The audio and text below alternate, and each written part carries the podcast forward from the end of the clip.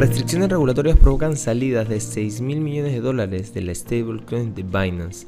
Inversión salida llega gracias a New Road, tu mejor solución en inversiones. Contáctanos. Hoy, en el plano local, el Ministerio de Economía da muestras de la alta inequidad en nuestro país al indicar el promedio de inversión pública que se realizó por persona según los distritos en el que vive. Como era de esperarse, los datos revelan una gran desigualdad, pues mientras que en distritos de la región amazona como Almasca se gastó 5 soles por persona en los últimos 5 años, en el distrito arequipeño de San Juan de Siguaz se realizó una inversión de 250 mil soles por habitante. Otra región donde sus distritos reciben fuerte asignación de recursos es Lima. Hay distritos de Lima donde se invierte en promedio por persona 30 mil soles y en otros distritos donde apenas se invierte 3 soles por persona, afirmó el ministro de Economía y Finanzas Alex Contreras. Por su parte, el tipo de cambio rompe una barrera psicológica y cotiza en los 3,78 soles. En los mercados internacionales, los valores de Estados Unidos cotizan ligeramente a la baja tras caer el martes en respuesta a otra serie de datos económicos de Estados Unidos en general débiles.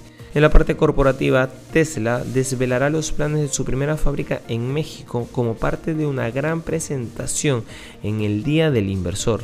El presidente izquierdista de México, Andrés Manuel López Obrador, indicó en una rueda de prensa el martes que ambas partes habían resuelto las diferencias sobre los planes de la compañía para abrir una planta en Monterrey, en el norte de México, que se centra en el uso intensivo de agua por parte de Tesla en una región donde escasea.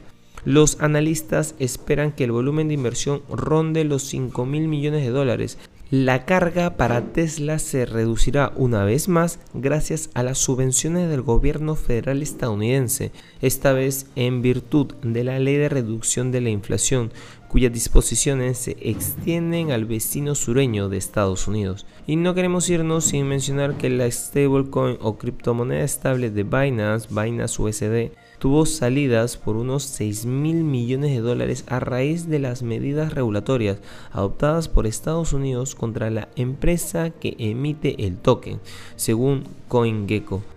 Paxo Trust Company, que emite Binance USD, dijo el 13 de febrero que la Comisión del Mercado de Valores de Estados Unidos comunicó a la empresa que debería haber registrado el producto como un valor y que estaba considerando tomar medidas contra la plataforma.